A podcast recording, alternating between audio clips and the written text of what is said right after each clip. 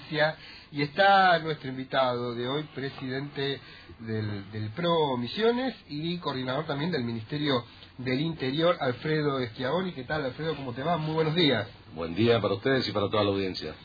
Bueno, el tema para, para charlar es eh, justamente el tema simetrías. ¿no? que es un tema que genera muchas discusiones y, asimetrías y muchas asimetrías también muchas diferencias sí. bueno sí este, la verdad que hay a ver el, el, problema reconoce varios aspectos para nosotros los posadeños en este caso en el sentido de que por un lado mm, es absolutamente lícito que quienes quieran estirar el poder de compra de su sueldo decidan eh, cruzar a Encarnación para, para estirar, como digo, el, salario, ¿no es cierto? El poder adquisitivo de ese salario representa en algunos productos hasta un 40% más eh, de poder adquisitivo que en nuestra ciudad. Eh, y esto... está, está, medido eso? está un 40% lo Sí, hay, hay estudios incluso que tienen varios años. Yo recuerdo Miguel Freasa, economista local, hace casi 15 años atrás hizo el primer estudio sistemático y en un momento muy parecido a este, además. ¿no?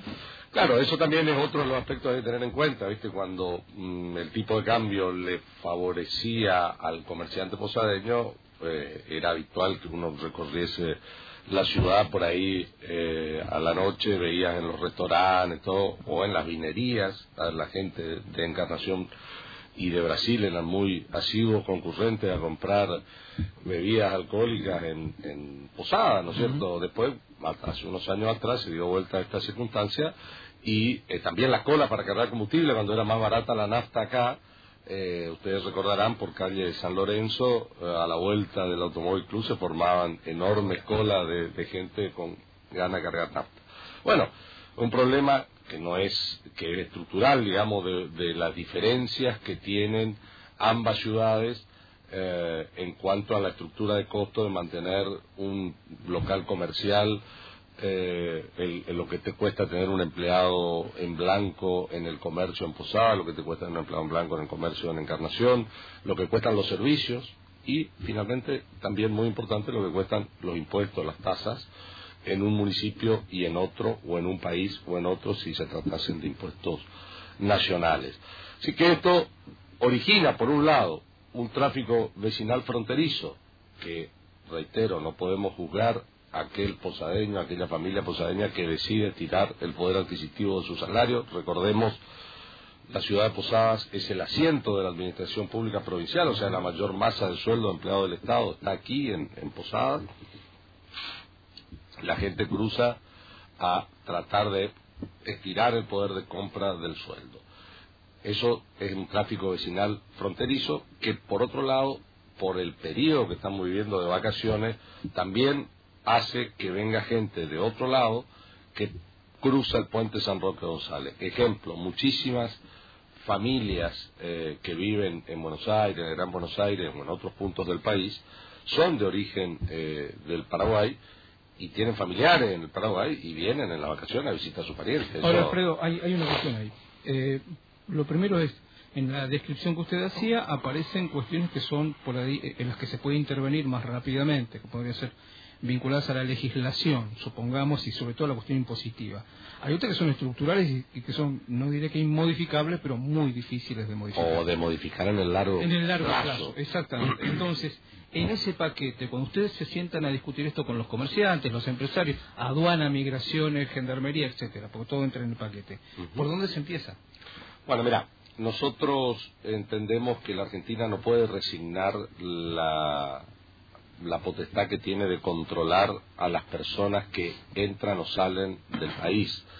Y esta persona no es que eh, entran o salen sola, vienen con mercadería, etcétera, etcétera. Entonces, la Argentina tiene una política eh, de controlar, sobre todo vinculado al combate al narcotráfico. Nosotros es una algo que nos vamos a resignar como Estado la posibilidad de controlar quién entra y quién sale.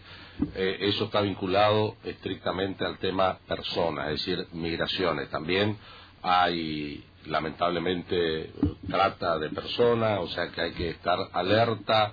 Uh, la gente que sale con gurises, hay que estar con los ojos abiertos. Este control obviamente con la actual infraestructura que tiene el puente, que está pensado para hace, el puente se inauguró en el año 90, o sea, eh, creció la población, la gente se acostumbró a utilizar el puente, y la verdad uno piensa eh, en, en perspectiva, no está mal que estén integradas ambas ciudades, porque quien más, quien menos, tenemos nuestros parientes, nuestros amigos en Encarnación y viceversa, ¿no es cierto? Entonces, tiene que ver con el universo de la frontera. Pero claro, eso es, normal y ocurre generalmente en, en puntos fronterizos, sobre todo en el caso de Posadas, que es capital de provincia, mm, ciudad de frontera, enfrente de la segunda o tercera, segunda, diría yo en este momento, ciudad de Paraguay, digamos, no hay que estar enfrente de un pueblito, no, no, Macana, son ciudades ya grandes este, que, que, tienen que tener ese, ese tránsito. Ahora bien, si no disponemos de una infraestructura adecuada para que los empleados de migraciones, los empleados de la aduana puedan trabajar en condiciones normales, eh, no esperemos que hagan milagros también, ¿no es cierto? Entonces, en, en ese sentido es que el Estado está encarando la construcción de este nuevo centro de frontera que va a tener 20 casillas para controlar el egreso de personas y 18 casillas para controlar el ingreso de quienes vienen de Paraguay.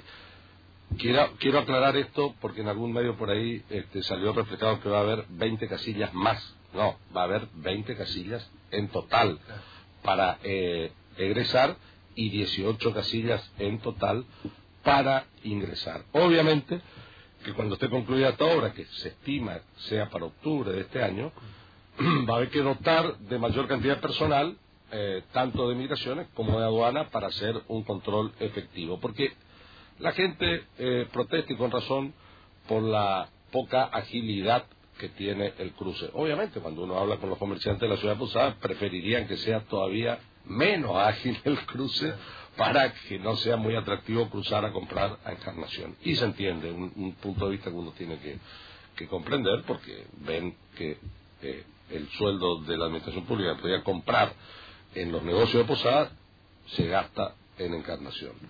También eso no está bueno para el Estado porque se pierde de cobrar esos tributos que originarían esas compras en nuestra ciudad. Pero bueno, lo cierto y lo concreto que no se puede ir en contra de lo que es una costumbre inveterada ya en nosotros posadeños de cruzar permanentemente y de encarnaceno de venir a Posadas. Pero yo distingo lo que es el tráfico vecinal fronterizo de quienes son ocasionales este, usuarios del puente San Roque. Y después se sumó en esta modalidad los tours de compra, que vienen de Corrientes, que vienen de Chaco, que vienen de Entre Ríos, eh, de Santa Fe. Hay colectivos, uno ve que, que traen gente y por supuesto que esto también aumenta la, la, frecuencia de usuarios en el puente. Esta gente que viene tour de compra cruza generalmente en el tren, digamos, hagan el colectivo y, y, en el tren. Pero también se controla a la gente que sale y entra usando ese medio de transporte.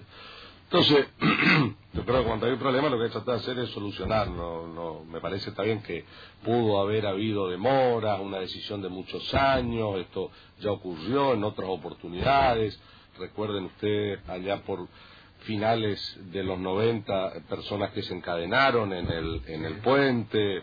Eh, hay una, toda una historia que tiene este paso fronterizo. Pero yo creo que hay que invertir para agilizar eh, el, el, tráfico, pero intensificar los controles. Hay una cuestión más que me parece que es interesante, eh, tiene que ver con esta historia que usted señalaba recién. Hay cosas que se han ido que se han ido pudiendo implementar ¿no? La tarjeta de tráfico era, era una buena idea, finalmente nunca se implementó del todo. Y ahora se habla otra vez, como tantas otras veces, de la unificación de los controles.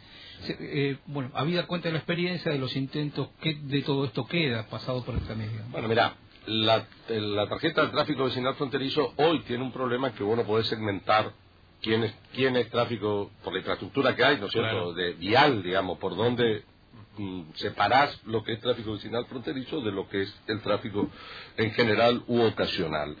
Eh, pero con, la nueva infraestructura sí está previsto que quienes somos eh, habituales mm, usuarios del puente, porque o somos posadeños o somos encarnacenos, tengamos esa posibilidad de cruzar por separado de quien lo hace por única vez o u ocasionalmente.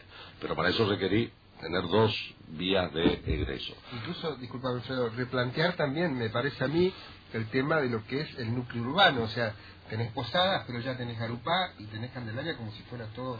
Y bueno, estamos hablando de casi 500 y pico mil habitantes, medio millón, de personas, más los encarnacenos, estamos hablando de 600 mil, 700 mil personas que estamos dando vuelta en torno de, de esta infraestructura, ¿no es cierto? Entonces ahí va, va, a existir la posibilidad de agilizar con la tarjeta del tráfico vecinal fronterizo. Y sobre el control unificado, hay que también, hay una historia en eso. El sistema que tenía, que tiene eh, Paraguay, sistema informático de control de personas, no es compatible con el que tiene la Argentina. Entonces, lo que se hizo ahora a costa del gobierno argentino fue vincular ambas cabeceras del puente con fibra óptica pero eso, reitero, paga, paga la Argentina, digamos. Eh, también no fue buena la experiencia de los aduaneros argentinos cuando fueron a hacer controles al ingreso al puente en, para venir de Encarnación a Posadas, porque no le brindaron las mejores condiciones para trabajar. En algunos casos eh, sé que la mercadería que habían decomisado se la robaron. Es eh, también convengamos que a Encarnación le interesa poder seguir vendiéndole cosas a los posadeños. Nosotros somos un mercado en sí mismo y como dije anteriormente está el asiento de la administración pública de la provincia acá. O sea, hay gente que todos los meses cobra sueldo y que son un mercado potencial para el comerciante encarnaceno. Es obvio que van a querer ellos mm, que se relajen los controles, se flexibilice para poder seguir vendiendo. Yo a la, gente de la Cámara de Comercio Industria de la Ciudad Posada le dije que me llamaba la atención que no hicieran más denuncias por contrabando, porque eh, lo que efectivamente pasa es que hay contrabando. Eh, no sé por dónde pasará, si pasará por el puente, pasará por una canoa, por dónde, pero a ver, hay que dejar la hipocresía de lado, uno sale a caminar por la ciudad de Posada y edificios nuevos que se hicieron en los últimos años, levantar la vista y ningún aire acondicionado de esos edificios está comprado acá en Posada son de marca que por ahí uno no... Uno ya conoce, no sabe de dónde vino, digamos. Entonces, debemos de convivir con esta realidad de frontera. Plantea un desafío, pero, pero bueno, hay que, hay que ver cómo nos complementamos, cómo mejor, como dije anteriormente, la mitad, eh, los posadeños, la mitad de nuestra familia está acá, la otra mitad está en Paraguay, y eso ocurre con total frecuencia, digamos, y está bueno que así sea, pero, pero bueno, tenemos que buscar cómo nos relacionamos este, respetando la cosa y no perjudicando, eh, en este caso, los más afectados se sienten en el comercio de la ciudad posada. Alfredo, muchísimas gracias por, esta visita y bueno, seguramente tendremos otra oportunidad para seguir charlando. Creo que es uno de los temas, el tema del puente, hablamos uno solo, después tiene que ver la situación económica en general. Bueno, él habló del tráfico también, me parece que es un tema central eh, en los últimos tiempos, así que vamos a volver a charlar seguro. Y hay asimetría en cuanto a, los sueldos, como dije anteriormente, a la carga impositiva, al costo de los servicios. A la legislación laboral. A la legislación laboral, no son iguales los dos países en ese sentido. Está bien. Estábamos aquí con Alfredo Schiavoni, presidente del PRO Misiones y coordinador del Ministerio del Interior, hablando justamente el tema de asimetrías. 8 de la mañana, 19 minutos, la música con Isaco Abitbol y el tema Gallo Zapucay.